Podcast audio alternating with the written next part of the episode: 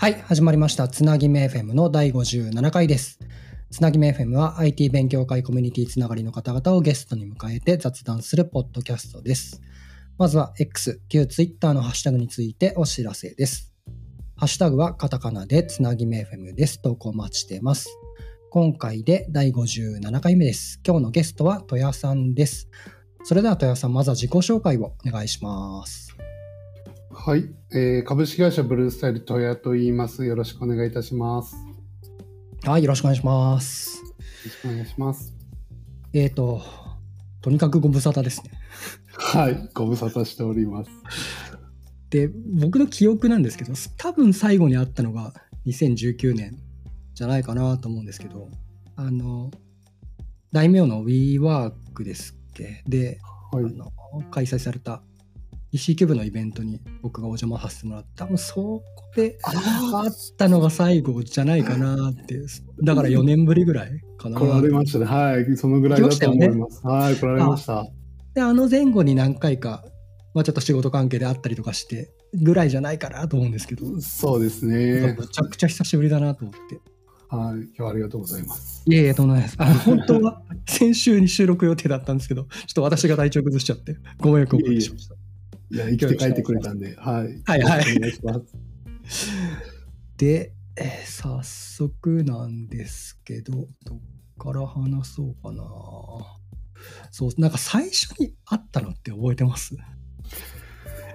いやー、PHP カンファレンスだと思うんあですそう、多分、けど、多分そう。そうなんですはい。で、あのーなはい、別の会社さんが、えっ、と、PHP カンファレンスでスポンサーになってくれてて、そこのブースの担当で多分戸谷さんが立たれてて、そこでご挨拶したのが多分最初じゃないかなと思うんですけど、他のとこでもあったかもしれないんですけど、なんかちゃんとそこで挨拶したんじゃないかなっていう記憶。えっと、それで言うと、多分もう一個前に会ってるんですよ。あ、本当ですか？はい、多分ですけど、あの、えっと、あのブースに出たの、PHP カンファレンスに行ったのが初めてじゃないんですよね。あ、でそうなの？はい。あ、来ていで、ただいたんですね。そう、一回行った時に誰かに連れられて、バタバタっと名刺交換だけさせてもらったそうだ、それは失礼しました。記憶があるんですね。あの、PHP カンファレンスってエンジニアの集まりじゃないですか、カンファレンスじゃないですか。はいはいはいはいで、私自身がエンジニアではないんですよね。うんうんなので、えっ、と、基本的にこう、誰かとご挨拶しようと思って参加するので、結構紹介をいろんな人にしてもらって、ああ、そっかそっかそっか、なるほど。はい。その中の一人で、赤瀬さんがいるから紹介するって、確か走って駆け寄って、バーってめご飯食べてる時だった気がするの。あ、本当ですか？はい。僕はなんかブースで、どうもって言った記憶があったんで、ああ、じゃあその前に会ってたんですね。確か合ってたと思います。いえいえ、大丈夫です。はい。そうそう、なんかその時にですね、なんか EC キューブのあのパンフレットをお持ちいただいて配ったんですよね。ノベルティとして。ですよね。なんかそれはなんか覚えてて。なるほど、なんかそれが最初か。そうですねうん。うん EC キューブのエヴァンジェリストなんで、やっぱりああいうイベントではそういう役回りっていうのは、そっかそっかそっか。はい、やらないといけなない。はい。先ほどあのエンジニアではないんでっていう話をされてましたけど最初にこの IT 業界に入ったきっかけってどんな感じから入り口は入ったんでえっすか、と、入ったきっかけというか、私もともとショップオーナーなんです。EC サイトのショップオーナーやっていて、え何を言ってたんですか？輸入雑貨売ってました。そうなんだ。えそれはすええっと社会人の最初から？えどういうこと？いや、えっと、最初は印刷屋さんの営業で、あの普通に会社の社員として入ったんですよ。はいはいはい。で、27ぐらいの時に、父が島根県で、私島根出身なんですけど、うんうんうん。島島根県で書道の墨とか筆とか紙とかを売ってるお店をやってたんですね。おーなるほどで、お店っていうかまあ会社なんですけど、それの後継ぎとして20代後半、27、8の時に島根に帰ったんですよ、一度。はいはいはいで、まあ、父と揉めまして、あなるほど。の会社の方針みたいなとなるほど、なるほど、なるほど。で、えっと父と同じものを売ってたら喧嘩になるのでそしたら通販であの別の売り上げを立てようっていうところで EC サイトを作り始めました。何年前だろうだからあ、それで輸入雑貨にあった。そうです。だから最初書道用品を売ってたんですけど、書道用品売ってると、おみあ父は営業で持って歩きたいんですよね。うんで、私はただネットで売ってるんで売れるから発送するんです。うん。父はだから営業で持って歩きたい商品がないって怒り出したんですよね。ああ、なるほど。在庫売、れ在庫がないと。そう、売れちゃったから。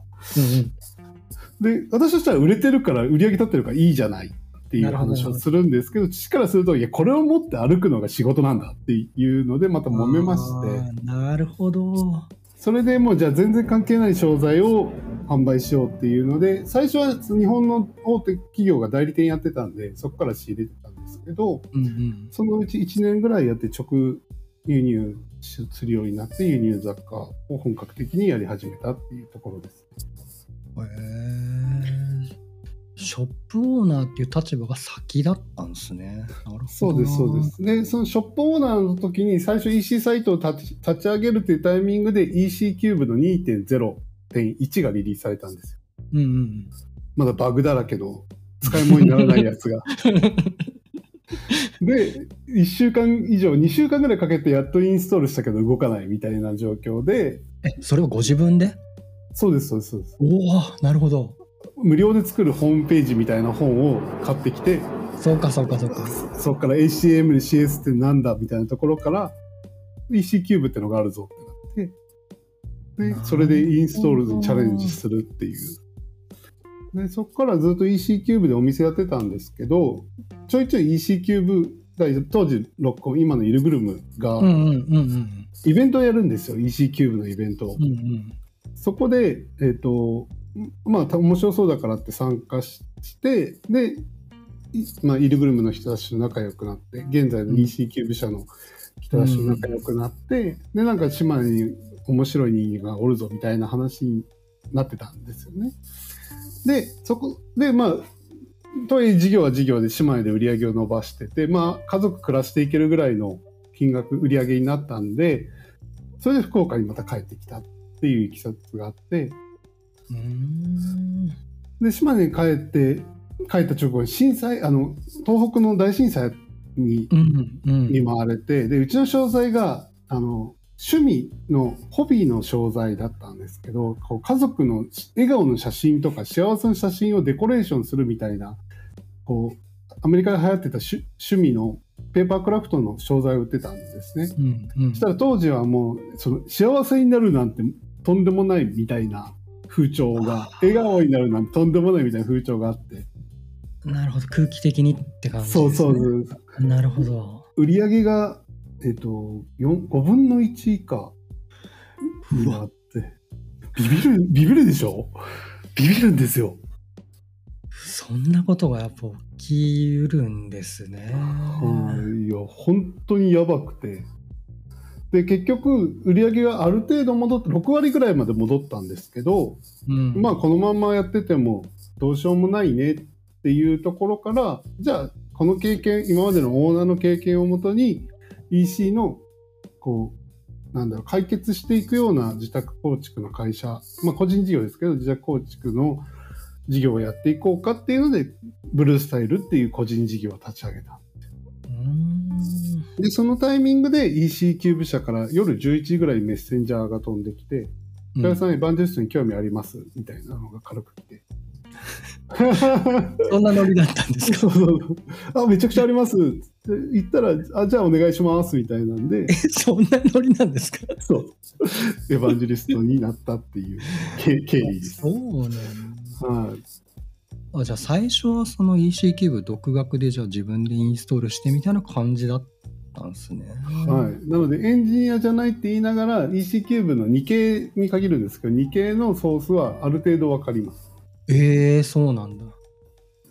新規で書くことはできないですけどね最初に印刷会社に入られてたっていう話をされてたじゃないですか。で、はいなんか我々の近しい世代の人たちでなんかデザインとかコーディングされる方ってなんか印刷会社でそういうウェブの入り口を経験してみたいなのをよく聞くんですけど、そこではそういう話はあったんですか？その印刷会社では。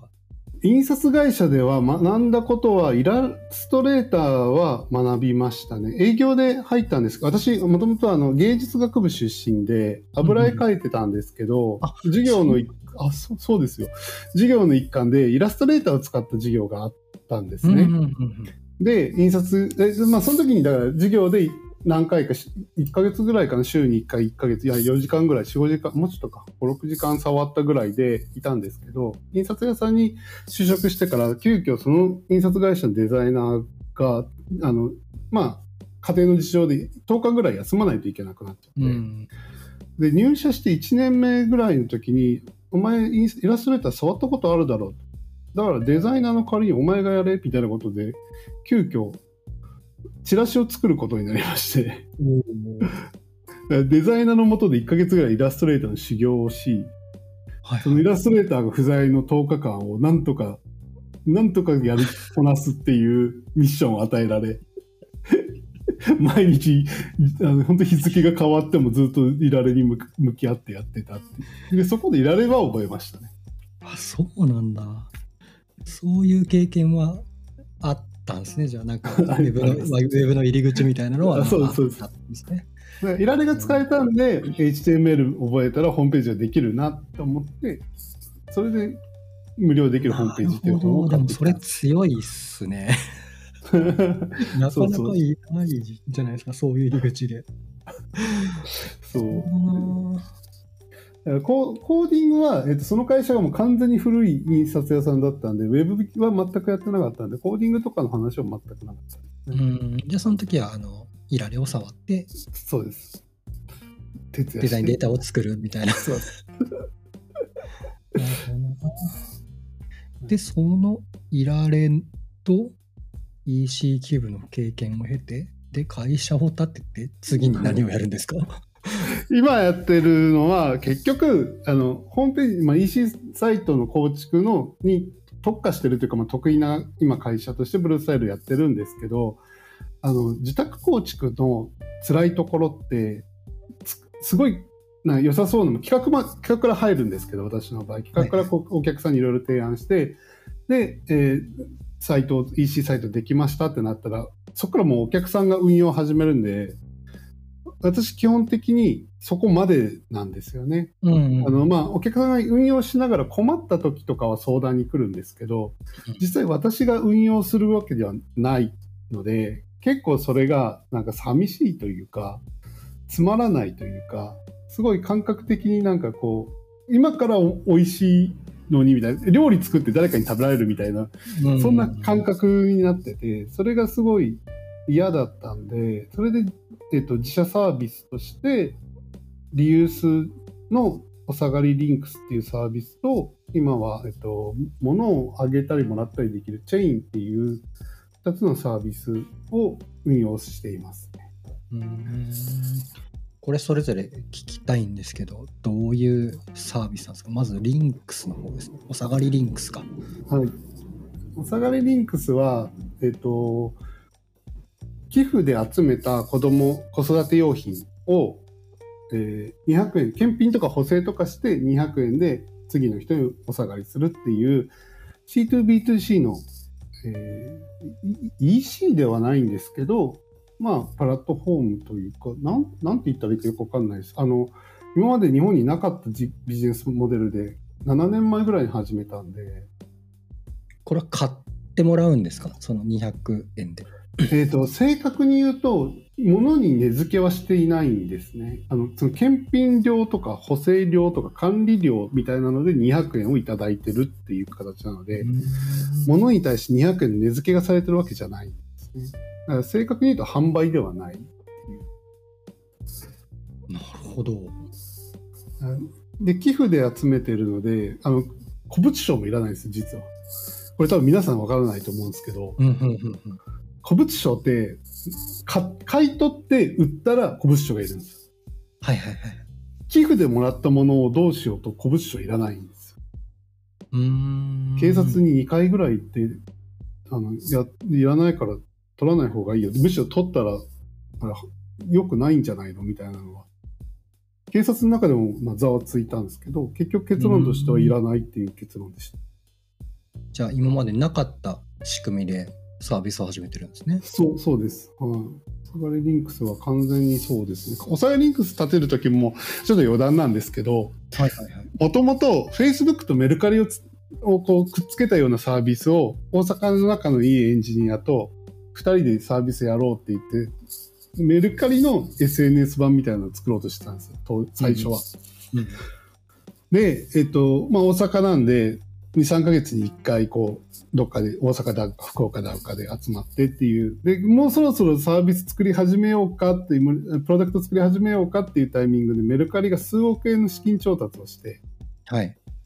もうその瞬間に2人で終わったねって言って、昼間だったんですけど、そのまま飲みに行って、夜中まで飲んで、で、次の日で2日ミーティングの時間作ったんで、次の日朝から何するっていう話で、で、2日酔いの中でずっとお互いがこう世の中の不満をぶつけ合うというか、まあ二日酔いなんで、あんまりはっきり喋れないですけど、なんかこんなんあったらいいっすよね、みたいなのから、こう紡いでいって、で、子供用品って結構すぐに使えなくなっちゃいますよね。でももったいないっすよね、みたいなのと、あとテレビでやってた、えっ、と、サービス名出したらまずいのかなあの、リアルのものの、えっ、と、イベント、リアルのイベントで、ものの、ものを持ってって、ものを持って帰るみたいなイベントをやってる会社がテレビで取り上げられてて、はいはい。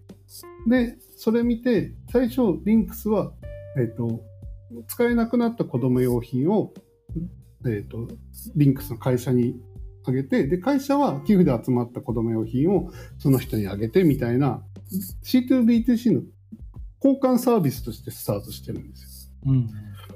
で、えっ、と、子育てマーケットだけだと、この交換サービスは厳しいよねっていう話から、交換サービスで行くのか、子育てサービスで行くのかっていう分岐があって、で、それで2017年に子育てサービスにしようっていうチームで結論つけて、で、今のお下がりリンクスっていう形に向かっていったっていう経緯ですね。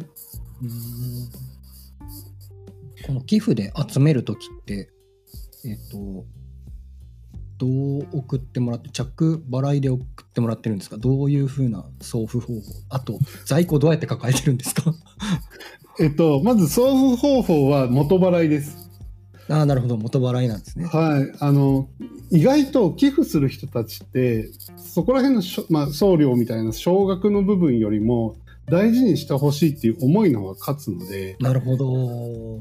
じゃあ使ってくださいってことなんですね。そうです、そうです。で、逆に着払いにするとゴミばっかり集まっちゃうから、うーん。それで元払いでお願いします。それでも結構寄付は送られてきますね。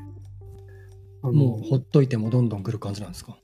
えっ、と、最近ちょっとウェブじゃなくて、リアルの、福岡のリアルの店舗でイベントやるみたいなことが多くなったんあなで、あの、全国からの寄付はちょっと減っ今減ってる状態なんですけど、多い時はもう毎日のように段ボールに3個届くような感じでしたね。それでも精査するのってめちゃめちゃ手がかかるんじゃないですか？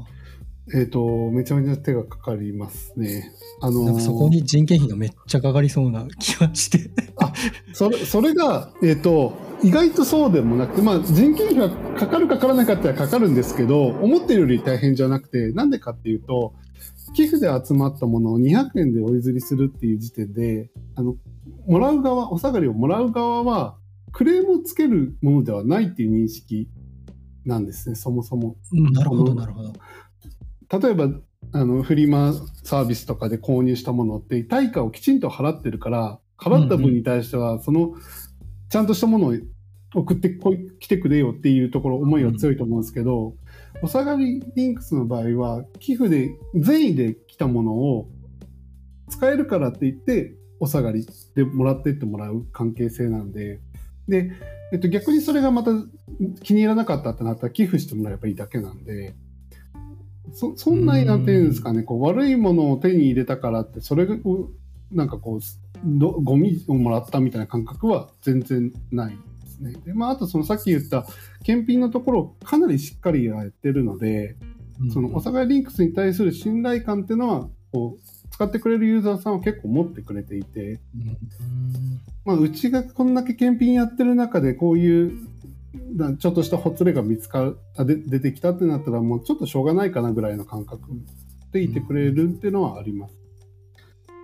でその検品は、えっと、2回に分けてやってるんですね。1回目はまず全く使えないものと使えそうなものでバーって分けます。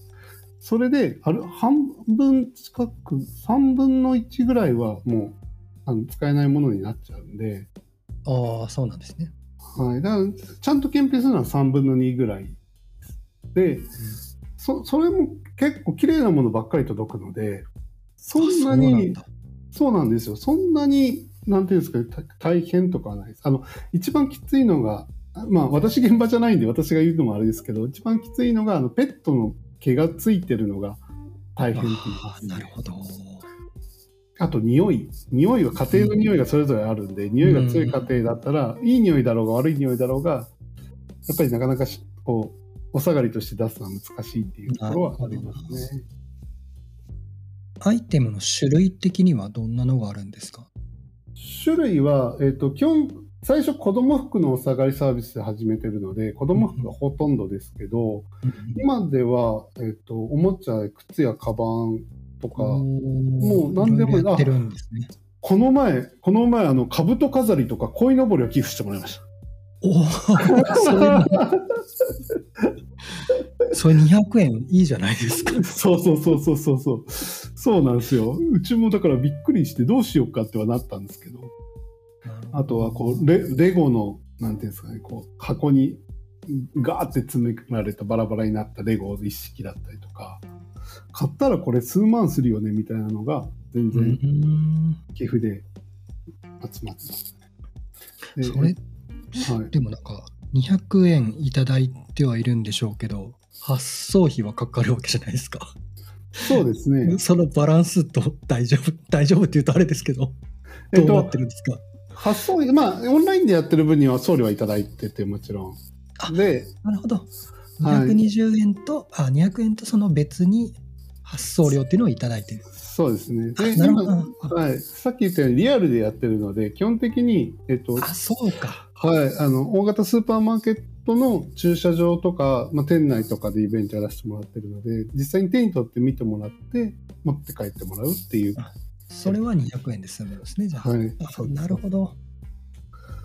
そうですそうですそういうサービスであとあと保管場所保管場所はそうそう、保管場所。保管場所はう私の会社は福岡市東区にあるんですけど、えっと本社が全て子供用品で埋まってます。そうなりますよね。はい、私行っても座るとこすらないです。もう全部はい、アイテムになってるんですね、じゃあ。はい。なので本社行くときはあの書類を取りに行くときだけです。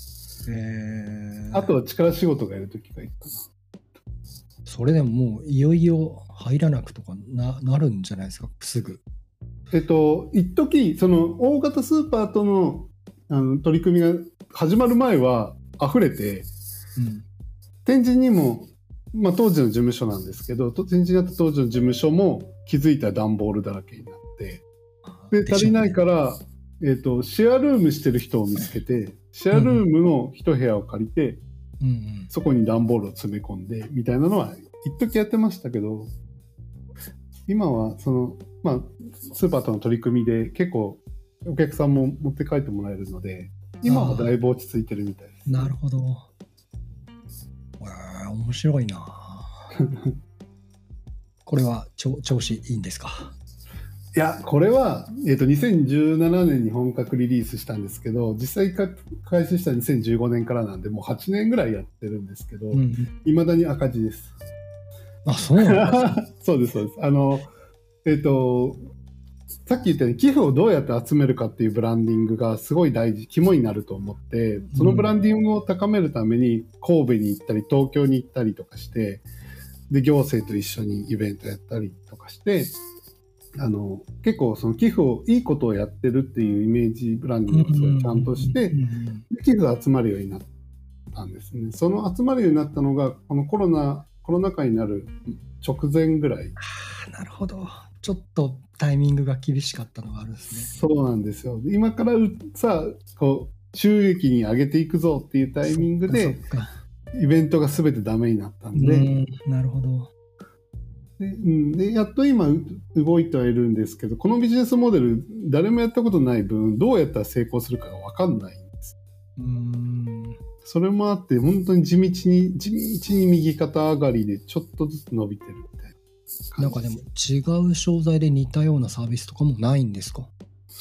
えっと最近はあの似たようなサービスが出てはきてます。あのまあ、うん、子供用品も多いんですけど、違う商材あるのかな？多分探せばあると思います。ただ、あの、リユースってリサイクルショップのリユース品とかもそうなんですけど、イメージとして結構、汚いって言ったらあれですけど、やっぱり中古だよね、みたいな品質のものがやっぱり多くて、で、すごい綺麗なものやとすごい高いじゃないですか。うん、でうちの取り扱いはその検品にすごい力入れてて、綺麗なものしか扱わないので、うん、今までのその中古品のイメージをこう覆すぐらいというか払拭するぐらいのクオリティの商品ばっかりを取り扱ってるっていうのは多分うちぐらいじゃないかなと思いますね。まあ、未だに。そこはじゃあもう検品をしっかりやってってことなんですね。ありがとうございます。はい、リンクスのことがかなり分かりましたね。そうですね。なかなかここまでしっかり話すことないですもんね。ですよね。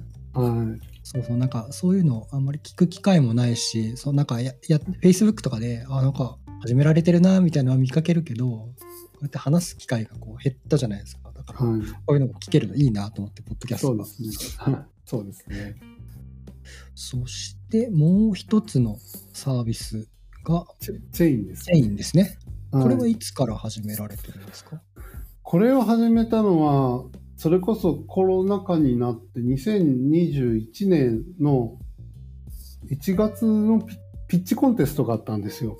はいはい、はい。あのえっ、ー、と、福岡市、福岡県かな？が主催しているピッチコンテストがあって、で、えーと、このアイデアこの物々最初「物々効果のチェイン」って歌ってやってたんですね。で、うん、えーと、このアイデアはリンクスを始めた時の物々効果のリンクスだった頃のその子育て用品に行くか交換ビジネスに行くかっていうところの分岐でチームで考えたアイデアなんですよ。なので2017年に考えたアイデアをこう、まあ、ちょっとブラッシュアップして2021年のピッチコンテストに出て、まあ、すごいわかり、ざっくり言うと、こう、どう評価されるんだろうっていう興味でピッチコンテストに出たんですね。うんうんうん、したら、えっ、ー、と、優秀賞、優秀賞いただいて、あ 2,、はい、2位ですね。2位をいただいて、で、まあ、あのそ、こも余談ですけど、田谷さんのピッチがもっと良ければこれ最優秀だったねって言われるぐらいの評価をいただいて。まあそうまあねどう評価されるかだからちょっと全然準備もせずにいたんでそれ言われてもっていうのあったんですけどまあまあででまあ すごい評価いただいたんであこれじゃあビジネスとして面白そうだなと思ってそこから資金調達 VC に向けての資金調達活動をやってはいはいはいで、5月ぐらいに資金調達ができて、で、プロダクトの開発に入って、うん、2021年の10月末ですね、10月20、何日だったか、27か29かなんかそのぐらいに、ベータ版を。ああ、じゃあもう半年ぐらいで作った感じじゃないですか。あ、そうです、そうです。リリースしてます。すごい。いや、いや俺は本当エンジニアが頑張ってくれましたね。なるほど、なるほど。はい。で、まあ、チェインの仕組みは、まあ、チェインの仕組みの話すると、こう、当当初、今ちょっと変わってきてるんであれですけど、当初の話をすると、うん、例えば、私と赤瀬さんと、他に、えっ、ー、と、太郎くんっていう3人がいるとして、うん、で、赤瀬さんは iPhone を出品してる。私は iPad を出品してる。太郎くんは Mac、MacBook を出品してるっていう状態。で、まあ、出品っていうのは誰かにあげるようにうんうん出品するっていう意味ですけど。で、赤瀬さんは私の iPad が欲しい。で、私は太郎くんの MacBook が欲しい。で、太郎くんは赤瀬さんの iPhone が欲しいってなると、欲しいがつながるじゃないですか。輪っかになるじゃないですか。うんで、それぞれが欲しがってるものを欲しがってる人に渡せば、自分の手元には、で赤瀬さんの手元には iPad が来て、太郎くんの手元には iPhone が来て、私の手元には MacBook が来るんですね。うんうんそうなるとみんな欲しがったものが手に入るっていう状態。これをチェインっていうサービスでなるほど。リリースしました。なるほど。あの、で、これが例えば100人いたら、100人でこう、ぐるんと物を動かすみたいな。それなんか輪っかがでかくなったらオプションがあるんですか？あ、っていうのも考え、考えてます。はい。ああ、なるほどね。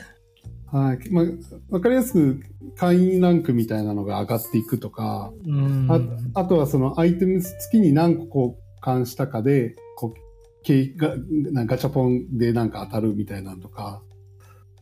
単純に面白いなと思って今。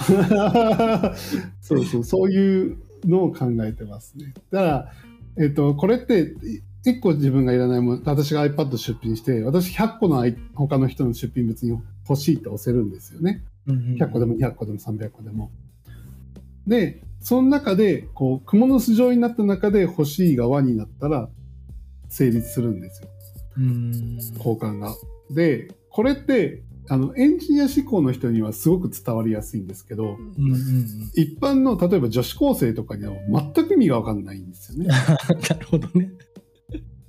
あの、これ多分赤瀬さんめちゃくちゃ面白いと思うと思うんですよ。これ前、Python のエンジニアで、こういうアルゴリズムは本当に面白くて、で、コンテストとかでは出る題材だけど、サービスとしてこれが出てるの初めて見たって言われるレベルいや、なでん。か単純に輪っかがでかくなったらガッツポーズしそうじゃないですか。そうそうそうそうそう。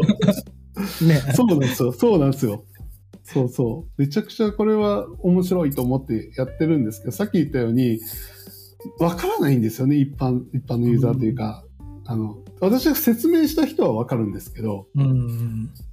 こうサイトに来て LP 見て、そう。ゲーム性ありますよね。そうです、そうです。ね。なので、ベータ版をリリースしたんですけど、ユーザーが登録はするけど、そこから何していいかわからないし、どうやったら物がもらえるのかもわからないっていう状態が今のベータ版。うん。会員数だけは増えていくけど、出品者は1割ぐらいで、出品数も全然増えないみたいなうん状態が、ここだから2年ぐらいやってて、で、えっ、と、まあ、これはまずいなっていうのはあってですね。で、うんうん今はその仕組みはユーザーが把握、最初は把握する必要がないと思って、裏ではデータは取るけど、表向きは単純に上げるともらうができるプラットフォームとして生まれ変わろうとしてる。で、えっと、ある程度そのチェーンの世界観だったり、サービスの仕組みが理解してもらえる状態になったら、その裏側のネットワークのつながりのところをコンテンツとして出して、ゲーム性を導入するっていう、こう段階的なフェーズでやっていこうと思う。うんなるほど。まだまだじゃあ、こう、実験段階の向きがあるサービスですね。はい。なるほいや、一回資金調達すると、あの、10年って区切りがあるんですよ、基本的に。ど。ああ、なるほど。はいはいはい。なので、焦りもあるし、急がないといけないし、で、なので自分のやりたい出ことないといけないですもんね。そうそうそう。自分のやりたいことだけをご利用ししてるわけにもいかないから、一旦引っ込めて、ある程度パイが増えたところにドーンと入れようっていううんうん、なるほど。い状況です。や、頑張ってほしいですね、これは。ありがとうございます。いや、結構面白いんですよ。あの、えっと、今、iPhone と iPad の MacBook で言ったんですけど、これが例えば、明石さんがプログラミング書きます。で、私が iPad 出品します。で、もう一人が掃除します。が、輪になるっていうのも考えてて、物とことの交換ですね。なので、うんうん明石さんは誰かのプログラミングをしたら私から iPad がもらえるみたいな状態を作ったりとか、あとはあの、えっと、リアルのこう漁業と農業と畜産業とって業界を超えてのコミュニティってなかなかないと思うんで、まあ、それが例えば今日取った魚がめっちゃ余ったけどこれを玉ねぎに変えようみたいなのをできるよでその間に惣菜屋さんとかが入って惣菜屋さんがもらってお弁当で返してもらうみたいな。なるほどできたら面白いなと思ってます。先は先はなかなか そうなんでしょうけどはい、はい、なるほどな。はい、でも楽しいですよ。あの自社サービス作るって茨の道でしかないんですけど、うんうん、ただもうなんかその茨の道を歩いてるのも楽しくなってくるみたいな、うん、すごいずっと毎日考えて成長があるんで本当自社サービスはすごくあまあでもそうですね。あのこれ多分すごいなんだろうな人によるとは思います。あの私みたいにしつこくてで結構なんだろうそういう茨の道って分かってても平気だって思える人じゃないと、うん、本当病んじゃうと思うんで。人にやると思うんですけどやっぱりでも成長力は半端ないですね。うんうん、私もだから2015年からスタートアップって言い出してもう8年ぐらいなんですけど、うんうん、まだスタートアップの下の方であがいてるんですよね。ってなるとあの、イベントとかももう散々出まくったんで、ピッチイベントも散々出まくったんで、どこ見ても後屋さんみたいなになって、なんか、スタートアップ、老舗スタートアップって最近自分で言うようにした。はい。8年なんで。そのサービスを自分でやり始めたっていうのは、そのチェーンとリンクスが最初なんですか？その前。に何かやってたっていうのはあるんですか？サービスとしてリリースしたのは、チェインとリンクスが最初なんですけど、ど。その前にやってたお店が、あの、当時、あの、えっと、輸入雑貨ですね。輸入雑貨をやってた時に、うん、これ私、あの、今お客さんでも、今でも言うんですけど、当時まだあのインターネットで買い物が不安だった頃、信用性がまだ低かった頃、アマゾンがまだ本屋さんだったぐらいの時なんで、で、その時に、えーと、意識してたのがパソコンで買い物をするじゃないですかユーザーさんって。だけど実際はお店のスタッフとお客さんのやり取りで買い物をしてるんですよね。うん、今まで会話をしてたのがパソコンのモニターになっただけなんで結局は誰から誰に、うん、誰から買うのかっていうのは変わらないんですよ。だからモニターだからそそうじゃなくていいっていうことは絶対ないんであくまでそのモニターの先のお客さんを意識して接客する。で、お客さんとして買う時も、その先のスタッフを意識して買い物をするっていうのがすごく大事だと思ってて。で、えっと、その輸入雑貨のお店をやってた時に、まあ、ずっとやってたんですけど、何、どうしたらお客さんの顔が見えるかなっていうので、えっと、当時のオープンソースのオープンピーネっていう SNS が。ああ、ありましたね。あったんですけど、はいはい、あれを使って自社 SNS を立ち上げて、うんうん、でそこでユーザーを囲い込んでで自分のサイトにこう誘導ショップに誘導するみたいなのとかコンテストやったりとかっていうのは、ね、サービスとしてじゃないですけどそういうなんか新しいコンテンツみたいなのはどんどん取り入れてやってましたね。なるほどなるほど。ちょっと話を戻すんですけど、はい、エヴァンジェリスト活動の話をちょっと聞きたいなと思ったんですが、はい、なんか最初は軽いノリだったみたいですけど、はい、AC キューブのエヴァンジェリスト、はい、実際そのエヴァンジェリスト活動みたいなのってどういうことをやってたりするんですか？えっと、基本的にはあの特にこれをやれっていうのはないんですね。うんうん、あのまあそれぞれのエヴァンジェリストが違う思いで多分活動をしているので、それぞれが自分の思うようにやればいい。ただ、えっ、ー、と、まあ、一点、その、自分だけが儲かるように考えて動くのは NG っていうルールはありますね。うん、あの、やっぱりエヴァンジェリストなんで、こう、相手のために動くことがやっぱり一番大事なんで、そこだけはすごい言われるというか、まあ、そういう資質を持っている人しか、あの、エヴァンジェリストしてないのが ECQ ですね。だから、だからあれですよ、ひどいもんですよ。あの、交通費も出ないのに東京でイベントやるから来てくれとか。ひどいもんで。いや、本当あの、い一回は出す、交通費出すから来てくれって言って、チケット取った後にやっぱり出ませんみたいなこと言われたりとか、おいおいみたいなのはよくある、あるあるなんですよね。それでもやってるのは、やっぱり人脈が広がるからみたいなのもあるんですか？人脈が広がるももちろんあるんですけど、一番は EC-CUBE 大好きなんですよ。ああ、なるほど。もう、はい、もうね、あの、多分気持ち悪いぐらい私 EC-CUBE 大好きで、あの、私の今の仕事、あれあの、そう、も儲けるのがすごい苦手な人間なんですよね。で、な、ななんでかっていうと、あの、結果的に儲かる仕事をしたいんです。あの、後から儲けがついてくるみたいな仕事をしたいんですよ。なので、例えば、わかんないですけど、案件があって数百万ですでやりますかやりませんかっていうよりも、こういう活動を地道にやってったら、結果、何万人の人が来るから1人から100円ずつもらったらこんぐらいになるよねみたいなビジネスモデルの方が好きなんですよね。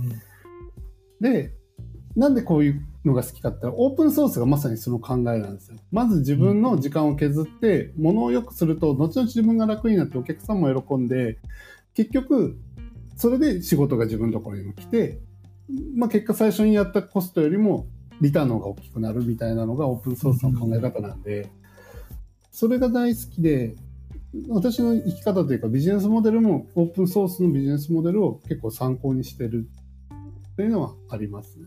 なので、うん、EC キューブがそこを勉強させてくれたというか、そこに気づかせてくれたっていうのが大きいので、オンオンもあるし、まあ、大好きなんで。なるほど。はい、あ、EC キューブのエヴァンジェリストっていうのは、人数決まってるっていうか、今は？今8人じゃないかな。はい。いや、人数決まってないです。あの、エヴァンジェリストになりたい人は、なりたいですって言ったら、あの、全然こう。やれる感じなんですかやれるって言うとなんか変だけど。まあ、あの、受け付けてないわけじゃないんで、ただ、えっ、ー、と、審査基準があるわけじゃないんですよ。明確に。この人はエヴァンジェリストだね。この人はエヴァンジェリストじゃないねっていう、うん、なんか点数制じゃないんですよ。まず、その EC キューブ社が、こう、まず EC キューブ社の中でどうだろうっていう判断をして、うん、で、その後は、まあ一緒にやっていく仲間みたいなもんなんで、他のエヴァンジェリストたちにどう思うみたいなのが来て、それぞれの意見をふわっと言って、なるほど。で、それ、ただ、えっ、ー、と、結構なってる人は満場一致でなってます。うん。あのそんな感じなんですか？はい。で、なってない人満場一致で、いや違うんじゃないってなってます。うん。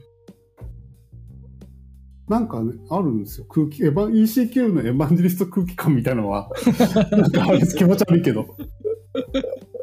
なんかあるんですよ。そう。だから私、あの、こんだけ ECQ 大好きって言ってながら、反、反乱を2回起こしてますし、めちゃくちゃ ECQ に文句言ったりしてるんで、ECQ 部社はそうは思ってないかもしれないですけど。うん、そオープンソースの考え方が好きっていう話をされてましたけど、はい、 EC-CUBE 以外にも、 baserCMS だったり、はい、あと Shopify を使われてたりするじゃないですか。はい、このあたりはどういう関係で、その、エヴァンジェリストだったり、エキスパートだったり、っていう活動につながってるんでしょうか、 baser は正直言って今ほとんど活動できてないので、はい、あんまりこうエヴァンジェリストという肩書きをいまだにつけてていいのかっていうところは、私自身の中では結構、こうな申し訳なさが大きい立場ではあるんですけど、ね、はい。あの、まあ、ベーサーに関しては、ーブみたいに、こう、ざっくばらんに私も文句も言うし、意見も言うし、こう、先輩が言おうが、後輩、どんだけすごいエンジニアが言おう関係なしにわわ文句は言う。文句だけじゃないですけど、まあ言うので、まあ、そういうところで、ベーサーをやってる江頭さん名前出してるのかな江頭さん。うん、江頭さんから、戸谷さんちょっと一緒にやってくれないっていうのでお声かけいただいたっていう経緯ですね。ただ、え、ー、と、ベーサーは、あの、なかなかこう、難しいビジネスモデルだと私自身も感じてはいて、あの、儲けるポイントっていうのがすごく絶妙なところしかなかなか入り込めないっていうのが、まあ、私が仕事として使ってても実際にあったので、ちょっとそこら辺を一回江頭さんとは話さないといけないなとは思いつつ、話聞いてくれるかなみたいなのがありつつみたいな感じですかね。いや嫌いじゃないですよ。エサはめちゃくちゃ好きなんですけど、はどどうやって発展させていくかっていうところが、ちょっと難易度が高いなっていう感覚は持ってますね。なるほど。で、はい、 Shopify に関しては、 Shopify Japan ができたタイミングで声かけをいただいおお、そうなんそれはどういう経緯でそういう声かけがあるんですか？多分、当時のショピファイは EC キューブのマーケットをがっつり取ろうと狙ってたんですあ意識してたからってことでしょう、ね、そうです、そうです。EC キューブのエヴァンジェリストを囲い込んじゃれっていうのはあったみたいですよ。私だけじゃないので。なるほど、なるほど。はい。で、まあそっから私、その、ね、 Shopify Japan ができる前から Shopify は知ってたんで、うん、興味があって、まあ仲良くなって、で、エキスパートパートナーが当時の制度としてあったんで、それをまあ取得させてもらって、まあ、普通に当たり前に取得させてもらったっていう経緯ですね。うん、ただ、今の Shopify、Shopify Japan の上の方の人がもともとペイパルにいて EC キューブと結構イベントとかでも話した人だったんで、うん、 Shopify Japan の上の方の人と仲良くさせてもらってるっていうのがあって、 Shopify は結構情報としても仕入れるのもあ得意ですし、まあ、案件としても何か何回も納品させてもらってます。なるほど。はあ、そんな感じでやられてるんですね、エヴァンジェリスト活動。そうですね。いや私、多分あ、ECQ のエヴァンジェリストって基本的にエンジニアなんですよ。あ、基本は？はい。で、私が当時は初めてのエヴエンジニアじゃないエヴァンジェリストっていうあそうなんですね。お客さん目線のエヴァンジェリストっていう形で入らせてもらってて、なので、何かしら ECQ 部社がこう、大きいことを起こすときは、戸谷さんどう思う？みたいなのは、声かか声がかかって2時間ぐらいかな、ミーティングしたりとかして、で、一個も意見を反映されずにそのままリリースされるっていうことを 何度も体験したっていう、クソがーっていつも言ってたっていう。ね、もともとはユーザー側ですからね。そうです、そうです。で、案の定同じことでユーザーから怒られて、慌ててるっていうのを何回も見てます。あ、なるほど、なるほど。言ってたのにみたいな声が届くと。後から。後から。リリースする前に言ってたのにっていう。なるほど、ね。面白い。いやエヴァンジェリストの話、面白いっすね。いろいろ聞けて。まだまだあります。この飲みながら、多分あと2、3時間は喋れますマジですか？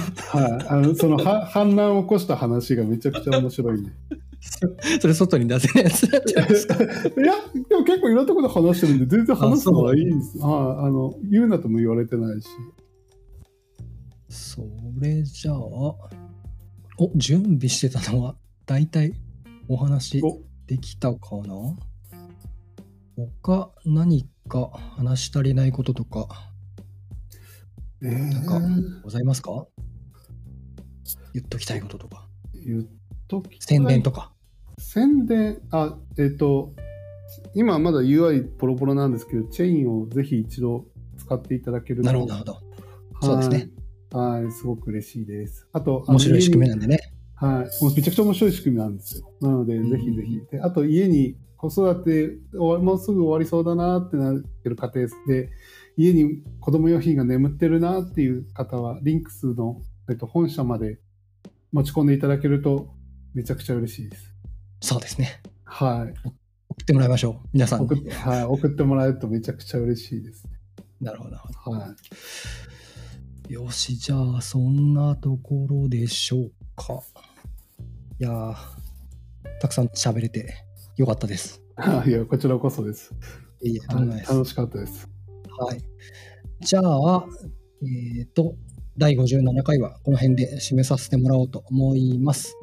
えー、最後にもう一度、えー、X、旧 Twitter のハッシュタグについてお知らせです。ハッシュタグはカタカナでつなぎめ FM です。投稿お待ちしています。はい。ということで、今回のつなぎめ FM 第57回は、戸谷さんをお迎えしてお話しさせてもらいました。今日はどうもありがとうございました。あありがとうございました。ありがとうございました。